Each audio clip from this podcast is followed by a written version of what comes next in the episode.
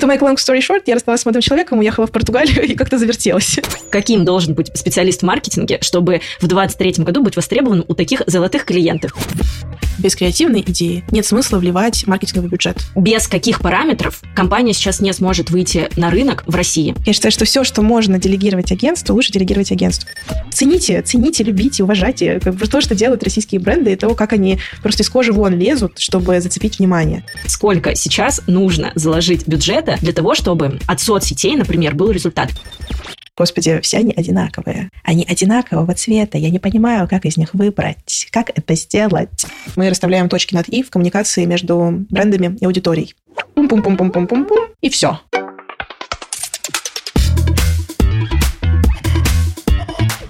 Всем привет, на связи Владлена, и это четвертый сезон подкаста «Короче говоря». В этом сезоне мы с вами изучаем информацию сразу на двух слоях. С одной стороны, мы очень много говорим про мягкий слой, слой мышления, изучаем его с точки зрения психологии, а с другой продолжаем изучать твердые инструменты и новые подходы, потому что без них высоких результатов добиться очень и очень сложно. И сегодня мы с вами будем говорить про то, как изменился рынок маркетинга, как сделать его более эффективным в новых реалиях и как сделать соцсети полноценным каналом продаж.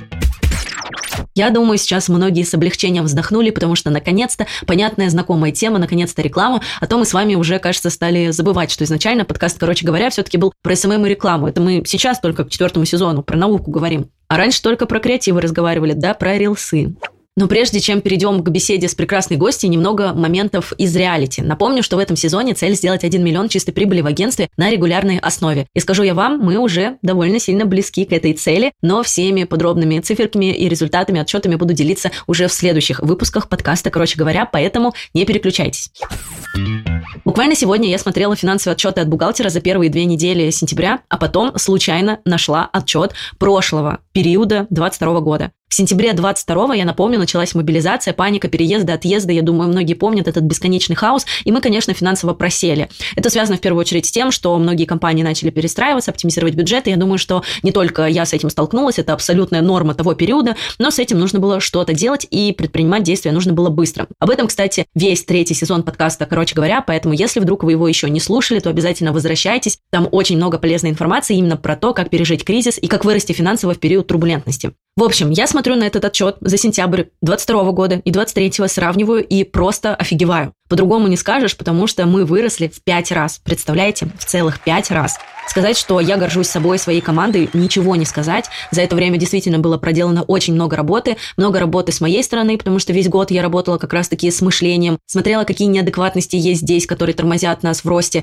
Ну и, конечно, весь год мы работали над твердыми инструментами. Мы меняли подход, меняли структуру агентства. Мы расширили пул наших услуг и стали оцифровывать все-все результаты. Кажется, я уже очень много раз говорила о том, что мы оцифровываем даже креатив, который создаем. То есть просто фотосъемку, потому что даже она должна работать на результат. Я думаю, что это в том числе стало одним из ключиков, благодаря которым нам удалось вырасти.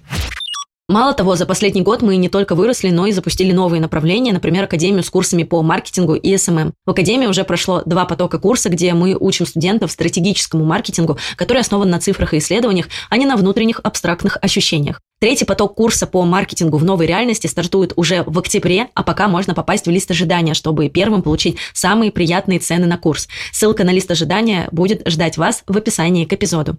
В общем, как мы с вами поняли, мир не стоит на месте, маркетинг и SMM до сих пор нужны и важны, но как сделать так, чтобы в нынешних нестабильных условиях они приносили реальную пользу клиенту? Об этом я поговорила с Настей Хавалкиной, больше известной как Авантина, фаундер коммуникационного агентства Авантина Agency.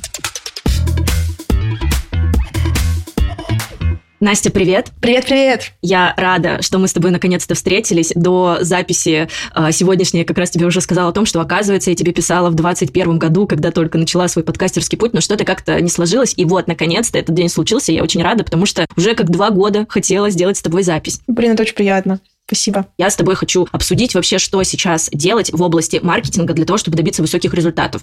Давай, наверное, в самом начале э, с тобой тогда познакомим слушателей, вдруг кто-то про тебя не знает. Всем еще раз привет. Меня зовут Настя Анастасия Ховалкина, в инстаграме никнейм Авантина. Я фаундер креативного агентства Авантина. И мы специализируемся на создании коммуникационных стратегий и дальнейшей их имплементации и реализации. То есть, когда придумываешь, что и как говорить, а затем раскладываешь это на каналы коммуникационные, форматы, мы расставляем точки над «и» в коммуникации между брендами и аудиторией. Ну, у тебя есть еще блог. Я думаю, что многие тебя знают как раз-таки по никнейму Авантина. На 90, кажется, тысяч подписчиков подписчиков. У тебя есть еще образовательный проект, есть еще подкаст, да? Это такие точки, где тебя можно услышать, увидеть и с тобой познакомиться. Ну, подкаст, он не про там, бизнес, не про профсферу деятельности, он про 30-летие, называется скоро 30, а так все остальное, да. Ссылки можно будет найти в описании к этому эпизоду, если вдруг вы захотите поближе познакомиться с Настей.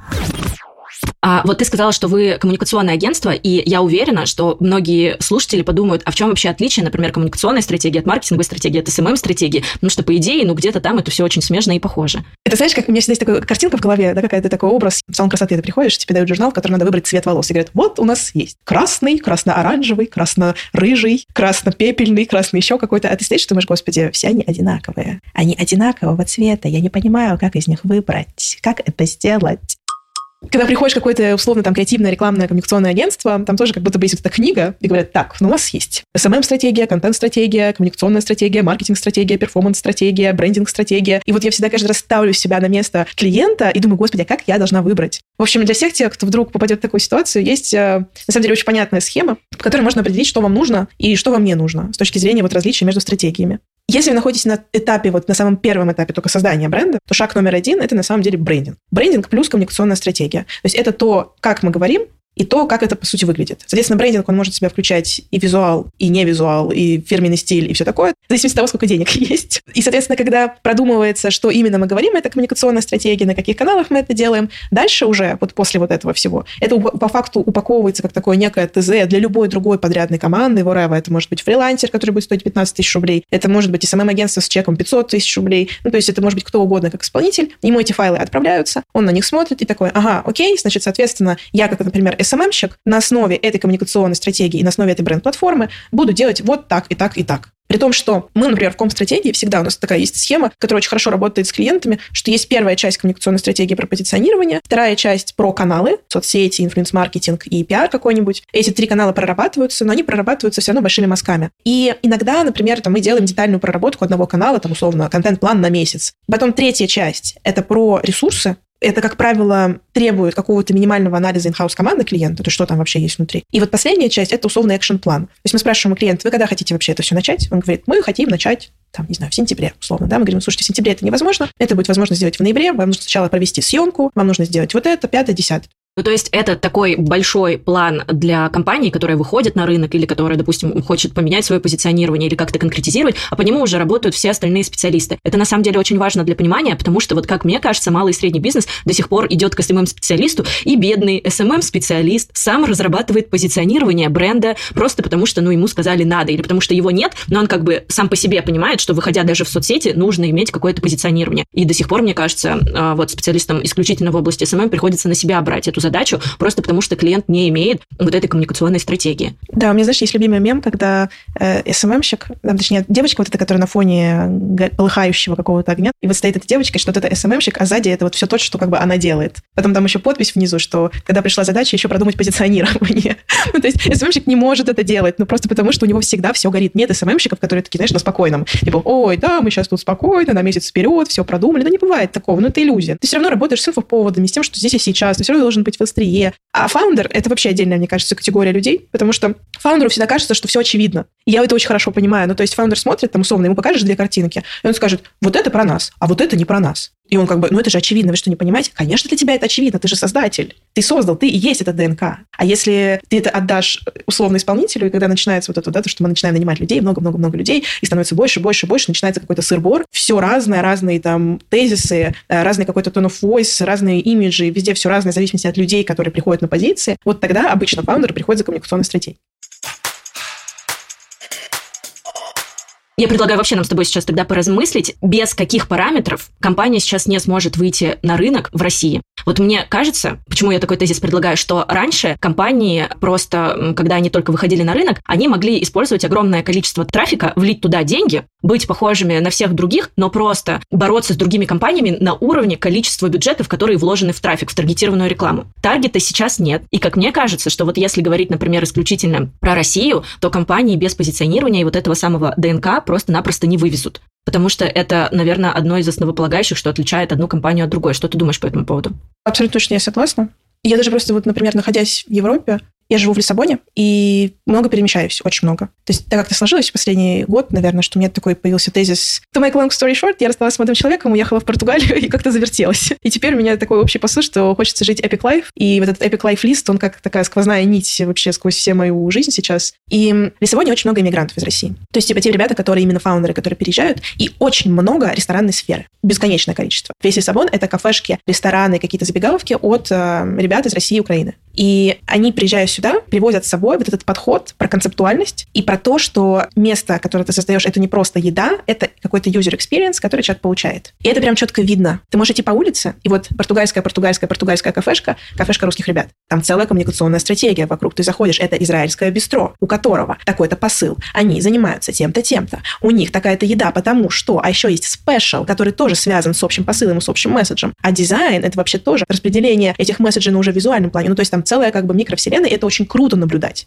Очень круто. Я не уверена, что в Европе нельзя, например, запуститься без какого-то яркого позиционирования. Мне кажется, что в Европе вообще сложно запуститься, потому что очень развита семейная вот эта преемственность. И условно все португальские кафешки, которые ты идешь, они уже существуют по 15-20 лет, иногда побольше. И туда ходят одни и те же люди много лет, и они прекрасно себя чувствуют и не хотят масштабироваться. Но если ты новый бренд, то как будто бы ты и конкурируешь на самом деле тогда с новыми брендами, а не со старыми. У нас, мне кажется, вот в России такого нет. У нас все равно все, все со всеми конкурируют. Очень четко считывается то, насколько высокая конкуренция и насколько каждый бренд старается стать вот этим персонажем обладать вот этим своим, то, о чем ты говоришь, вот этим ДНК, а ДНК, он всегда у персонажа у какого-то, что это бренд, что для кого, для чего, что он делает, почему он не такой, как все. У нас даже есть иногда, знаешь, клиенты, я поделюсь, которые приходят и говорят, мы там, не знаю, делаем украшения. Вот нам надо, чтобы мы назывались не украшениями, а как-то по-другому. Это они Вива Лавика насмотрелись, правильно ли я понимаю?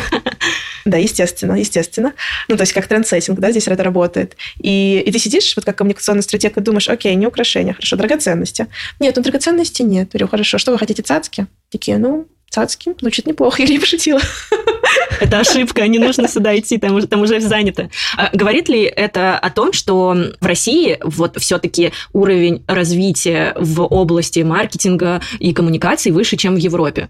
Точно выше, чем в Европе но я получила сейчас визу в Штаты, я очень хочу съездить в Штаты, и потому что я знаю, у меня очень много друзей, которые делают там агентский бизнес, и они говорят, что там, наоборот, как бы, ну, чуть-чуть дальше, чуть-чуть выше. Вот и мне очень интересно вот это все сравнить между собой, потому что, ну, в Европе 100%, а, просто другая ментальность. И ты, на самом деле, делая тут бизнес, и даже я как маркетолог, например, работая с кем-то здесь, всегда вопрос первый, это то вы работаете на иммигрантов, целевая аудитория иммигранта или целевая аудитория локала? Если целевая аудитория локала, это вообще другая история. Здесь не надо выпендриваться, здесь не надо создавать, знаешь, что-то вот какой-то high fashion, что-то, что-то. У локалов есть запрос на то, чтобы это было там близко, удобно, качественно и все такое. А вот у мигрантов, причем не только из России, я имею в виду мигрантов, вообще в целом иммигранты – это особая прослойка населения, и очень много. И это ребята, которым важно это все, которые находятся в застатке, скажем так, выше среднего. Им важен дизайн, им важна концепция, им важно это все.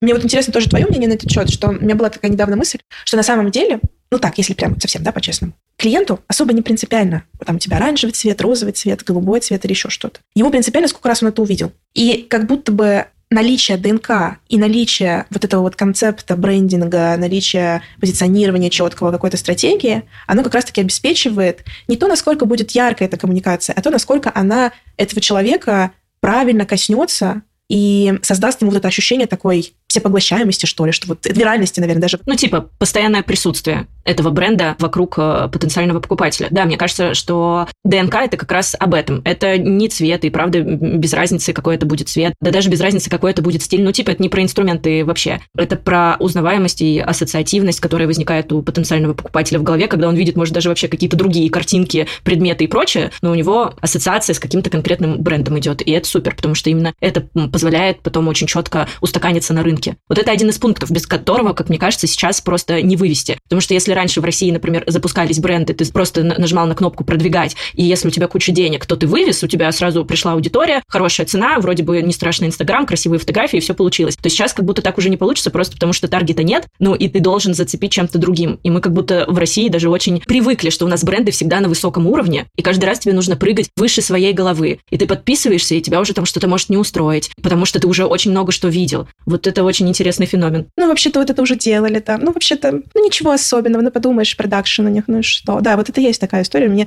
с одной стороны, как бы за это обидно, потому что мне хочется сказать, ребят, посмотрите, что вообще вот, что как бы делают глобальные бренды иногда. Ну, то есть, если там мы не берем, окей, именно рекламные ролики, а вот такой какой-то а, бытовой, я это называю, маркетинг, который вот у тебя в таком дейли формате, но это же вообще, это небо и земля. Ну, цените, цените, любите, уважайте как бы то, что делают российские бренды, и то, как они просто из кожи вон лезут, чтобы зацепить внимание. Но, с другой стороны, у меня недавно был тоже диалог с моим а, экс-бойфрендом. Он как-то раз спрашивал, ты можешь показать, что вы делаете? Ну, то есть он такой, как бы, он тоже предприниматель, у него конгломерат именно разных компаний. Он говорит, покажи мне, то есть ваш там шоу-кейс какой-то. Хочу посмотреть, что вы делаете, чтобы понять, может быть, там кому-то из компаний моих мы это отдадим. Я говорю, да, конечно, я открываю нашу презентацию с кейсами, начинаю ему рассказывать. Это было очень смешно. Подожди, а это эксклюзивная история? Конечно, эксклюзивная история, да. У нас сегодня в эфире эксклюзив. В общем, я открываю эту презентацию. И первый же как бы слайд — это кейс э, компании, с которой мы работали с брендом Ushatava, и мы делали книжечку э, для инфлюенсеров, для инфлюенс-маркетинга, для запуска коллекции, которая называется «Гардероб», в которой приходит книжечка, там лицо инфлюенсера, и верх и низ из outfit а. И ты, соответственно, как такую книжечку в детстве ее листаешь и подбираешь себе верх и низ из outfit а. Такая супер индивидуализированная штука. Я им это показываю, даже такими глазами, типа, вау, смотри, как круто. Это прям персонализированный подход, да, это так оценили, круто у нас на российском рынке, это вообще супер. Вот я знаю вот твоим вот этим, вот этим брендом, это может быть, и он такой сидит, так вот на смотрит и говорит, какому количеству блогеров вы это отправили? Я говорю, ну, где-то там около ста. Такой, 100 блогеров? Или да, что такое? Это была, знаешь, это была просто минута тишины, которой я вообще не понимала, в чем проблема. А потом он такой, ну, слушай, просто ты же не сможешь как бы 5 тысяч напечатать таких штук индивиду- индивидуальных? Я говорю, нет, ну, мы же можем работать с небольшим количеством. Он такой, в этом нет смысла. И то есть, я как бы у него компания в Штатах, и он такой, ну как это, подожди, то есть, ну, у меня в целом одна рекламная кампания какая-то, это должно быть там минимум тысячи лиц каких-то. То есть все, что меньше как бы тысячи лиц, это не имеет смысла, даже если это микроинфлюенсеры, в любом случае мы всем отправляем, просто для того, чтобы был посев, потому что все блогеры живут в разных странах, в разных как бы городах, они все покрывают разные ца, ну, то есть тут в любом случае нам нужно как бы работать вот на таком количестве. И я не понимаю, зачем тратить деньги и делать вот это. И у меня просто, знаешь, вся моя вот эта система, картина, что мы в России делаем, вау, креативный инфлюенс-маркетинг, мы такие креативные, мы тут придумаем индивидуальный подход, она вся такая, типа, пум-пум-пум-пум-пум-пум-пум, и все.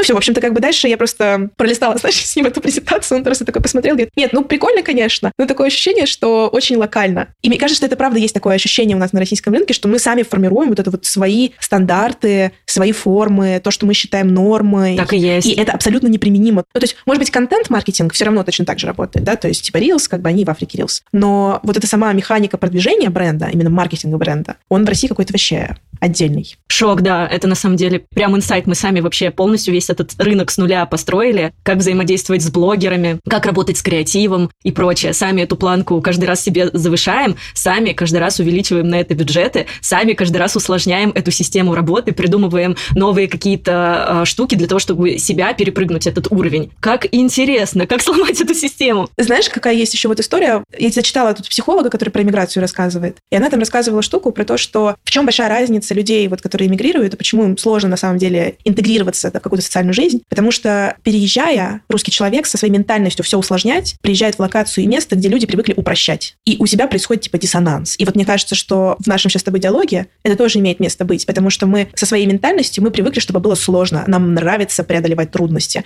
нам нравится идти против, нам нравится делать не так, как все, нам нравится вот эта сложность, вот прям когда сложно, сука, прям ты так думаешь, ух, прям сложно. А в Европе люди просто, ну, как бы, Настюш, пойдем кофе попьем в 2 часа дня? Конечно, пойдем, почему нет? Хороший день, погода хорошая. И работа подождет. И это все этим пропитано. Поэтому, когда ты приходишь, я, у меня сейчас очень много опыта, именно я пытаюсь авантийно продвинуть именно на страны, там, не Дубай, который, наверное, понятен мне, то есть мне понятно, как работать с Дубаем, мне непонятно, как работать именно с европейскими странами в Португалии, на самом деле, потому что я живу в Португалии, мне бы хотелось, чтобы здесь была какая-то часть клиентская. И я начинаю как бы это делать и понимаю, что я даже рассказывая про коммуникационную стратегию, я просто вижу такое непонимание.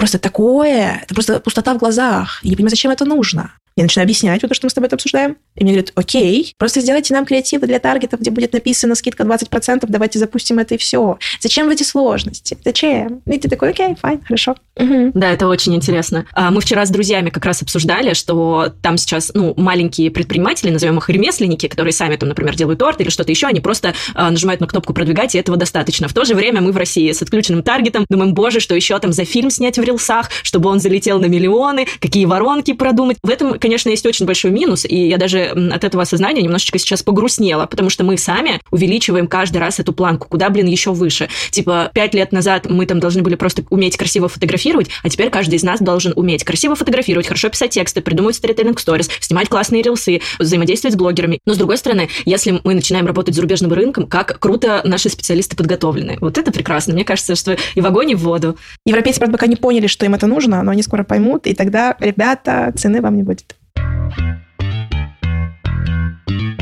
Про ДНК и про позиционирование мы с тобой немножечко поговорили. Есть ли еще какие-то параметры, без которых ты сейчас как бренд не сможешь адекватно продвинуться на рынке? Слушай, знаешь, какую я вижу вообще тенденцию? Я последний год еще работала у Шатава как коммуникационный там контент-лид, и я обратила внимание на то, что очень важно иметь в команде человека с глубокой, вот прям deep экспертизой в твоей сфере, в твоей нише. Например, я просто как именно агентский бизнес в большей степени всегда думаю, что там мне нужен универсальный специалист, который знает все, и он может все, может быть, не очень глубоко, но в целом как бы он может все, он мультифункциональный. А мне кажется, что вот сейчас, с учетом того, что всем правит креатив, ну, на российском рынке я имею в виду, тебе на старте один из ключевых факторов – это то, что должен быть очень глубоко экспертный человек именно в твоей нише. Ну, то есть, условно, если ты запускаешь fashion-бренд, надо нанять человека, который условно там поработал где-нибудь в Condé Nast или в Blueprint или еще где-то именно в моде, и он очень, прям вот он знает все, он знает, кто когда что выпускал, он знает, когда какие были кейсы, он знает личности, которые там были, он знает форматы, которые когда-то работали или не работали, он знаешь, как такая некая база знаний, база данных, на которую можно опереться в случае чего. Вот эта глубокая экспертиза,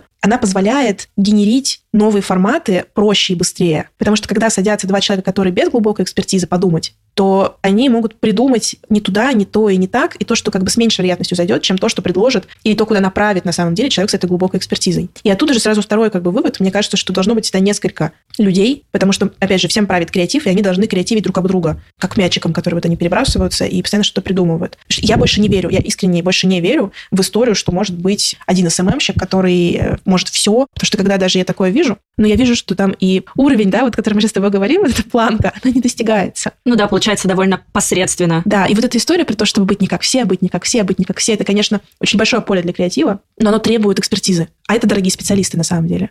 А как такие специалисты могут быть интегрированы в агентство? Ну, типа делать разные, э, я не знаю, мини-экспертные группы. Вот, например, этот специалист разбирается в fashion, другой в IT, третий в недвижимости. А ты заметила, сколько сейчас стало агентств, которые выбрали себе одну нишу, специализируются чисто на ней? Ну, это всегда было довольно актуально. Ну, вот мне кажется, что сейчас просто какая-то, ну, может быть, в моем инфополе так, конечно, что почему-то я вот смотрю, что за последние там два года появилось очень много агентств, которые вот говорят, что мы занимаемся маркетингом только в fashion, а мы занимаемся маркетингом только в IT, а мы занимаемся маркетингом только тут. И вот этот вот как он называется, даже, наверное, не бутиковый подход, а лабораторный такой подход. И там они внутри, у них, естественно, только люди, которые занимаются только этим. И это, ну, мне кажется, классная штука. А на чем у вас, кстати, у вас какая ниша у проектов в основном? Мы занимаемся комплексным маркетингом. У нас э, разные ниши были всегда, и это был мой такой основной подход, потому что в этом случае, во-первых, нам было интересно поработать с разными нишами, ты как будто становишься предпринимателем, потому что ты и fashion поработал, а здесь производством, я не знаю, газированной воды поработал, и это тоже интересно. Но все равно, впоследствии там работы 6 лет, получились все равно какие-то определенные блоки, с которыми мы чаще всего работаем. Это fashion, это производство какие-то, это IT, это образование, и вот это недвижимость. Все равно так или иначе у тебя, ну, экспертиза в каких-то областях, она вырастает больше. Вы нишуетесь в этом параметре? Да, но мне кажется, что у нас сейчас такая история, что есть fashion, beauty, lifestyle, как такие типа основные сферы для нишевания. И это получилось тоже не совсем осознанно. Но оно само складывается. Один кейс сделал, там раз-раз пришли еще такие же, опять раз-раз пришло еще такое же. Ну и в связи с тем, что я в целом мыслю в агентском бизнесе, что наш продукт – это наш каждый кейс, то получается так, что ты даже как sales-менеджер, условно, который если ходит, продает, он продает продукт. А это конкретный кейс конкретной ниши. Понятно, что покупают его тоже эти же ниши и эти же как бы люди. Про нишевание классная мысль, но вот не выглядит ли это так, что либо, например, если агентство, которое нишуется, оно тогда, как мне кажется, должно быть невероятно дорогим, потому что это очень узкая специализация, они тестируют, это правда как лаборатория, то есть у них уже есть готовые решения, ты приходишь и ты попадаешь на готовые какие-то варианты, которые, ну, там, 80% принесут тебе реальный результат, потому что на предыдущих кейсах это уже все много-много раз отработано. И тогда получается, что, например, агентство в этом случае для малого среднего бизнеса становится дорогим таким параметром, и как будто бы тогда легче нанимать в штат. Вот тогда в реалиях таких вообще агентству есть место, ну, допустим, в SMM. Или легче все-таки нанять в штат? Я, это, конечно, очень странный вопрос. Мне кажется, сейчас слушатель подумает, что я немного поехавшая, когда два фаундера агентств обсуждают вообще адекватность такого решения, но вот как ты считаешь? Да, поэтому, Мась, здесь не может быть никакого другого ответа, кроме как то, что я считаю, что без агентств вообще никуда. Я считаю, что все, что можно делегировать агентству, лучше делегировать агентству, потому что они это уже делали, у них уже есть готовый собранный pack решений, они уже понимают, как это работает, особенно если вы запрашиваете портфолио и видите там хотя бы что-то плюс-минус похожее на то, что у вас, надо брать. Потому что когда начинаешь делать in-house, понятно, что дешевле условно сделать in-house, но проблема не в этом. Проблема в том, что это на выходе выйдет дороже, просто потому что in-house требует обкатки итераций. То есть ты нанимаешь СММщика, он тебя там не заперформил, ты меняешь его. Ты нанимаешь СММщика, он там, не знаю, оказался фрилансером, меняешь его. И вот это дорого. И дорого просто, что есть уровень вовлечения и то, что по факту он не несет ответственности. А когда работаешь с агентством, там всегда агентство несет ответственность за, ну, какой-то, как будто бы выше вот этой степени ответственности, что ли. И клиент всегда защищен в этом плане, потому что если там, например, специалист сменился или еще что-то в этом роде, то ты ставишь другого. Если он ушел в отпуск, ты ставишь другого, у вас, ну, просто ничего не рухнет в этом случае, потому что, правда, агентство несет ответственность, ну и получается, что ты в этом случае опираешься на их опыт, на их кейсы, которые уже были, а кейсы и опыт стоят дорого. Давай тогда еще, есть ли какие-то пункты? Вот мы с тобой первое назвали ДНК позиционирования, второе – это нишевание. Это то, что сейчас поможет в России брендам выйти на рынок. Есть ли еще что-то? Ну, мы много говорим про креатив, но, знаешь, как будто какой-то сквозной у нас. Ну, то есть мы добавляем его в каждый пункт. Я искренне восхищаюсь и искренне сожалею тому, насколько сейчас важен креатив на российском рынке. Почему сожалеешь? Ну, сожалею, потому что это опять эта гонка, вот это быть не таким, как все, это гонка в никуда, на самом деле. Это гонка, у которой нет финала. И тут просто вопрос в том, что в какой-то момент, ну, произойдет какой-то коллапс, мне кажется, уже. И вот уже когда, знаешь, маркетинговые бюджеты будут достигать там 10 миллионов э, долларов каких-нибудь, и ты будешь сидеть и думать, господи, зачем это все, когда мы будем, знаешь, фильмы снимать в Голливуде под каждый запуск каждого продукта. Это происходит уже сейчас в релсах. И мне кажется, что люди, которые до сих пор, например, не начали э, пользоваться этим инструментом, они просто открывают ленту и думают, боже, да я и не начну. Вот, и когда уже такая планка, мне типа здесь нужно целый продакшн нанимать, стилистов, визажистов, чтобы просто, ну, снять какие-то короткие видео. А без, ну, Reels, как мне кажется, это как, знаешь, новый таргет в России, потому что если раньше можно было выложить публикацию на кнопку нажать, то теперь, ну, вот ты таким образом получаешь аудиторию. Ну да, я бы сказала, что креатив – это прям сквозная такая штука про все. Она нужна везде. И, может быть, даже, знаешь, есть такие кейсы, которых мы не видим. Есть такие кейсы, когда какой-нибудь салон красоты где-нибудь там, не знаю, в Подмосковье, у них бюджет там 10 тысяч рублей в месяц. Но, блин, они такие креативные. Они придумывают такие классные вещи, которые вот на них даже бы так и не додумался. Но у них нет бюджета на то, чтобы рассказать об этом большему количеству людей. И мне кажется, что вот это, это тоже такой, знаешь, пункт про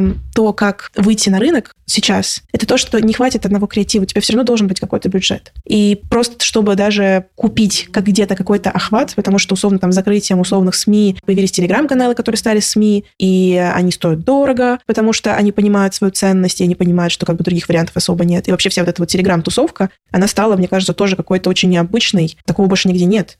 Мы опять придумали себе какую-то соцсеть и новую вообще сферу, где можно зарабатывать, продавать и двигать бизнесы телеграм-каналы, которые были, знаешь, там три года назад, просто я там пописал, покакал, я тут новость вышла. Сейчас это вообще отдельный мир, это свой отдельный сегмент. И это очень круто наблюдать с одной стороны, а с другой стороны тоже. Я вот, ну, иногда так смотрю там на наши какие-нибудь таблички с бюджетами рекламными, где просто каждая публикация это там 50-60 тысяч рублей. И я вспоминаю, что сколько мы платили инфлюенсерам, например, тем же самым, когда они были еще в Инстаграме только, и понимаю, что и тут тоже кост растет, и тут тоже становится все дороже, и все дороже, и все дороже. Поэтому какой-то бюджет, а что такое бюджет? Да? Это, соответственно, либо ваши инвестиции, либо сторонние инвестиции. И мне кажется, что тут еще логика может быть такая, что это должен быть комплекс. То есть нужно создать яркую единицу контента или яркий подход и вкинуть ему бюджета. Да, я всегда говорю на лекциях о том, что контент без бюджета на продвижение – это слив бюджета. И бюджет на продвижение, но отсутствие запоминающегося контента – это тоже слив бюджета. Ну, то есть это работает только в связке. При любом раскладе, фокусируясь на чем-то одном, ну, ты результата хорошего не получишь. Мы с тобой много говорим про деньги. Вот сколько сейчас нужно заложить бюджета для того, чтобы от соцсетей, например, был результат? Или даже, в принципе, от комплексного маркетинга, потому что, как мне кажется, ты сейчас коммуницируешь с аудиторией не только в соцсетях. Очень сильно подтянулся за несколько лет офлайн, вернулся обратно в свои такие как будто лидирующие позиции, и ты комплексно взаимодействуешь с аудиторией. Вот сколько нужно бюджета, чтобы это было эффективно в месяц? А мы включаем э, кост на продакшн в этот бюджет? Давай не будем включать, давай отдельно его назовем. Ну, тогда получается только если это рекламный бюджет только на промо, онлайн плюс офлайн, Ну, полмульта хотя бы, я бы так назвала. Полмиллиона. Это бюджет на рекламу. Да, минимально для запуска, да. Хотя бы вот первые месяца три я бы назвала. Вообще в идеале, конечно, иметь миллион, мне кажется, и больше. Это ты что туда включаешь? Ну, условно, там мы берем а, influence-маркетинг, который включает в себя работу с э, инстой и с телегой. При том, что если инста, еще там ее можно как-то покрыть около бартером, то телега за бартер не работает. Телеграм, ну, все каналы хотят денег, и стоят они немало. Там, условно, каждый пост, если там 30-50 тысяч рублей в лучшем случае, ну, даже если 10 публикаций, у тебя это уже как бы 500 тысяч. Потом там партизанская расклейка, если брать какой-то минимум. Но это тоже, там, которая даже нелегальная, это там 300 тысяч рублей она стоит. Чтобы сделать это 60 плюс точек по Москве, чтобы это имело какой-то выхлоп. Можешь ли ты поклеить сам? Можешь. Даст ли это результат? Нет, это просто, ну, ты не знаешь, как это делать правильно. Мы пробовали как-то раз. Мы подумали, зачем мы будем платить кому-то 300 тысяч? Мы распечатаем и пойдем поклеим сами. Мы что, мы, ну, проблем нет. И почему не получилось? Это, блин, не те места. Это знание, это сакральное знание о том, вот где именно можно делать эту расклейку. Потому что все то, что мы расклеили, мы пришли на следующий день, этого не было. Это был просто слив бюджета даже на печать. Вау, вот, вот интересный пункт. И вот есть ребята, которые прям целенаправленно этим занимаются, они точно знают, как, где и что делать, они как бы несут ответственность за то, что в течение какого-то времени это будет висеть, и это стоит там, ну вот условно 300 тысяч рублей. Это нелегально, и все вот какие-то бренды, которые хотят это делать, они вот так работают. А может ли бренд за это получить, если это нелегально? Он просто говорит, что это не он, он ничего не знает про это. Значит, это вы и есть? Нет, это не мы. Так, ну что, получается, полмиллиона минимум нужно. Вот э, такие реалии. Мы с тобой выяснили, что маркетинг с каждым годом дорожает, и этому виной мы сами. Поздравляю вас, друзья! Ура! Коллеги, коллеги, спасибо. Шампанское за наш счет. Вот еще просто туда же в топку про механики. Когда запускается какой-то инфоповод, и ты начинаешь думать, да, например, прописывать под него стратегию, вот что нужно сделать, на каких каналах рассказать, и ты, как обычно, идешь. Мы сделаем Reels, мы сделаем вот это, мы расскажем о том, что мы сделали вот это в тексте, пресс-релиз напишем, отправим его в СМИ, а, сделаем ролик какой-нибудь, запилим его на сайт. Ну, то есть какая-то такая очень логичная, на самом деле, понятная схема. Вот мне кажется, сейчас, чтобы кому-то о чем-то рассказать, очень важно создать именно инфоповод. И чтобы понять, какой именно это будет инфоповод, ты как раз должен иметь вот эту экспертизу, о которой я говорила. Чтобы понять, что именно будет значимым инфоповодом для этой ниши, а что нет. Пример тоже вот буквально из свежего. Пару недель назад, буквально там в этом месяце, Коника объявила о своем ребрендинге. Они поменяли там и позиционирование, и ферстиль, в общем, много чего поменяли. И мы разрабатывали стратегию анонсирования этого ребрендинга. И когда мы, соответственно, ее собирали, там очень ну, сильно стоял вопрос о том, как... Ну, то есть мы же не можем просто выйти и сказать, ребят, мы сделали ребрендинг. И это на российском рынке невозможно. На европейском легко, все так и делают. На российском ты не можешь просто выйти и сказать, что, о, ребят, всем привет, мы сделали ребрендинг.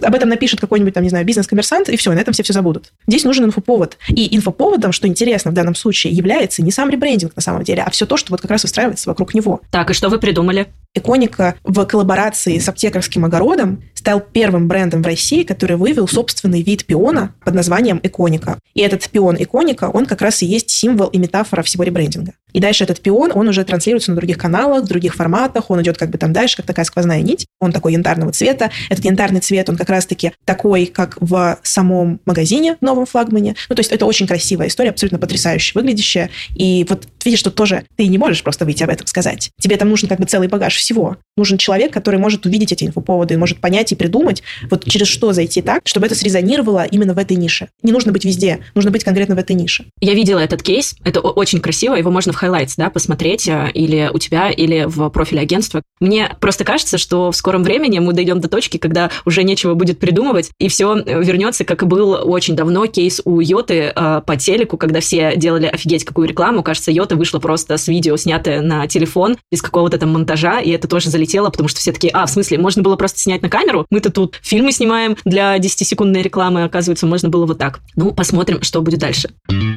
Давай, наверное, с тобой еще обсудим, что изменилось в агентском бизнесе. Если с изменениями в маркетинге, в коммуникации с брендами мы с тобой ну, поняли, что произошло и куда все движется, то что здесь? Что изменилось у вас в работе агентства в последние полтора года? У нас все стало прям с большим уклоном в креатив. У нас даже появилась такая услуга именно как придумывание креативных идей. Мы развили внутри креативный отдел, как отдельную историю, отдельную субстанцию, просто где люди, наши сотрудники собираются, ребята, и просто штормят безостановочно. И это стало очень сильной компетенцией, очень важной частью, на самом деле, работы и продукта. То есть мы стали раньше, мы, знаешь, как бы это шло по дефолту. Типа, ну, там, не знаю, мы делаем стратегию, конечно, мы придумываем идеи. Сейчас мы на этом прям делаем акцент это будет стоить отдельный cost. То есть мы стали ценить свои идеи, потому что мы поняли, что они имеют действительно реальную ценность сейчас. Это раз. А два, мы стали очень много интегрировать нейросети, на самом деле. очень много их юзаем, и юзаем в первую очередь для того, чтобы визуализировать идеи, и чтобы нагенерить похожих идей к той идее, которую мы уже придумали. И в целом, там, когда идет какой-то brainstorm, мы всегда стараемся открыть параллельно все вместе, и ChatGPT, и Midjourney, он разгоняет еще вместе с нами, и мы такие, о, вот это, кстати, можно еще поразгонять, о, вот это можно еще в эту сторону. А с Midjourney просто мы визуализируем, потому что мы клиентам отдаем с визуализациями все. Поэтому все захватил креатив, я бы так сказала. Поэтому мы, на самом деле, позиционирование это э, опять поменяли, что мы позиционировались там год, говорили, что мы коммуникационное агентство. Сейчас я такая, так, не, ребят. И фокусироваться на этом. Ну да, потому что, как мы с тобой уже поняли, без э, привлечения внимания к бренду уже никак.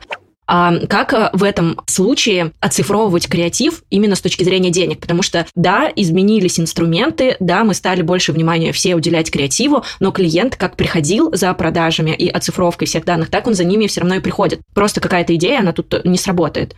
Ему все равно цифры нужны. Вы оцифровываете, считаете или как-то по-другому доносите информацию клиенту? Слушай, нет, мы не оцифровываем. То есть мы не говорим о том, что там, ребята, вот эта идея на 100% залетит и все такое. Но мы на этапе продажи объясняем то, как сейчас работает российский рынок, и объясняем, что как бы без креативной идеи нет смысла вливать маркетинговый бюджет. И мы говорим о том, что вот мы придумаем идеи, и каждая идея является гипотезой некой. Мы пробуем это. Мы пробуем это реализовывать. И, соответственно, мы считаем только то, как отрабатывает конкретно маркетинговый бюджет. И считаем только то, как условно каждый из э, там, проектов или каждая из идей, вот уже в конце, когда есть маркетинговый бюджет, что этот маркетинговый бюджет принес. Мы не работаем с идеями без бюджета. То есть нет истории про то, что, там, не знаю, может кто-то прийти и сказать, придумайте нам идею, мы хотим, чтобы нам принесла там миллион рублей. Нет. Хотите, чтобы вам принесла идея миллион рублей, мы придумаем идею, вы вложите условно там 5 миллионов для начала, мы попробуем, потестируем гипотезы, поймем, какая из них реально рабочая, и дальше эту идею будем масштабировать с оставшимся бюджетом. И вот за него уже как бы мы можем считать KPI и все такое.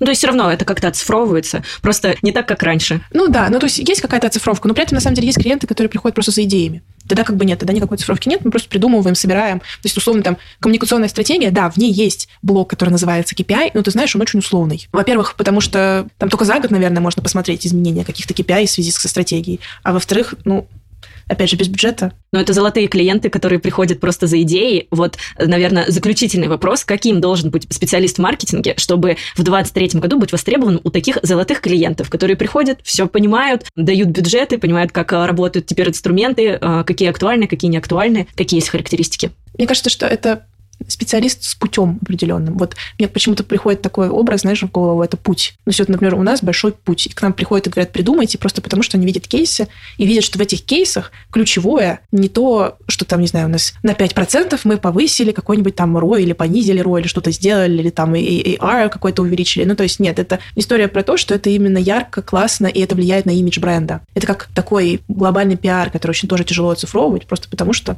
он часто влияет на имидж в долгосрочной перспективе. И если хочется быть таким специалистом, нужно выбрать очень глубокую экспертизу где-то, мне кажется. Ну вот если это не агентство, а именно специалист, то надо выбирать точно какую-то глубокую экспертизу в конкретной нише и идти этот путь. Очень упорно, долго, собирать вот эти вот кейсы, которые, когда ты будешь кому-то показывать, человек будет говорить, о, я хочу так же. Вот это ключевое, на самом деле. Он к нам приходит и говорит, мы увидели, вот, что вы запустили там у Шатава кампейн, или там вот мы видели, что вы сделали вот до иконики вот этот цветок. Вот нам, мы хотим так же. И это очень понятно мне. И мне кажется, что это и есть вот этот путь, и это и есть тот результат. Поэтому собирайте по крупицам. Ну, супер. Настя, спасибо тебе большое за этот разговор. Я думаю, что все поняли, что бюджеты растут, и их придется выделять. Без бюджета на креатив и на продвижение никак. Что инструменты в России с каждым годом усложняются, и нужно искать классных специалистов с высокой компетенцией и экспертностью или агентства, которые тоже этот путь не раз проходили и могут э, своим опытом поделиться с брендом, который к ним пришел в качестве клиента. Ну что, у нас по традиции розыгрыш. Ну-ка, что в этот раз у нас будет подарком? А, да, ребят, я хочу разыграть и подарить, на самом деле, кому-то из вас запись нашего воркшопа по коммуникационным стратегиям. Это супер огромный материал на 3 плюс часа качественной HD-записи с полной выжимкой, а, без вот этих вот зависаний, без всего чисто про то, как создавать коммуникационные стратегии с опытом э, агентства Авантина и с опытом коллег, которые к нам присоединились в рамках этого воркшопа. Это креативный директор The Cult и это продукт менеджер Тинькофф Инвестиций. Девчонки тоже рассказывали про то, как у них работает креатив коммуникации. В общем, очень полезная штука. Хочу кому-нибудь подарить, чтобы кому-то из вас она открыла новые идеи, возможности и мысли. Вау, ну какой прекрасный подарок в тему прям сегодняшней записи. Условия, как всегда, простые. Это скриншот того, как вы слушаете подкаст. Отметьте меня, отметьте Настю. Ссылку на страницу найдете в описании к выпуску. И рандомным образом будет выбран какой-то человек, который получит такой прекрасный подарок. Супер. Спасибо тебе. Спасибо, спасибо. Пока.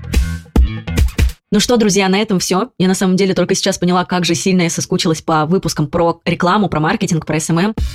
Если выпуск вам понравился так же, как и мне, то подписывайтесь на подкаст, ставьте звездочки в Apple подкастах и сердечки в Яндекс Музыке, пишите комментарии, обязательно участвуйте в розыгрыше. Для этого нужно отметить меня и Настю, и ссылки на нас вы найдете в описании к эпизоду. Ну и, конечно же, увидимся в самое ближайшее время. Пока!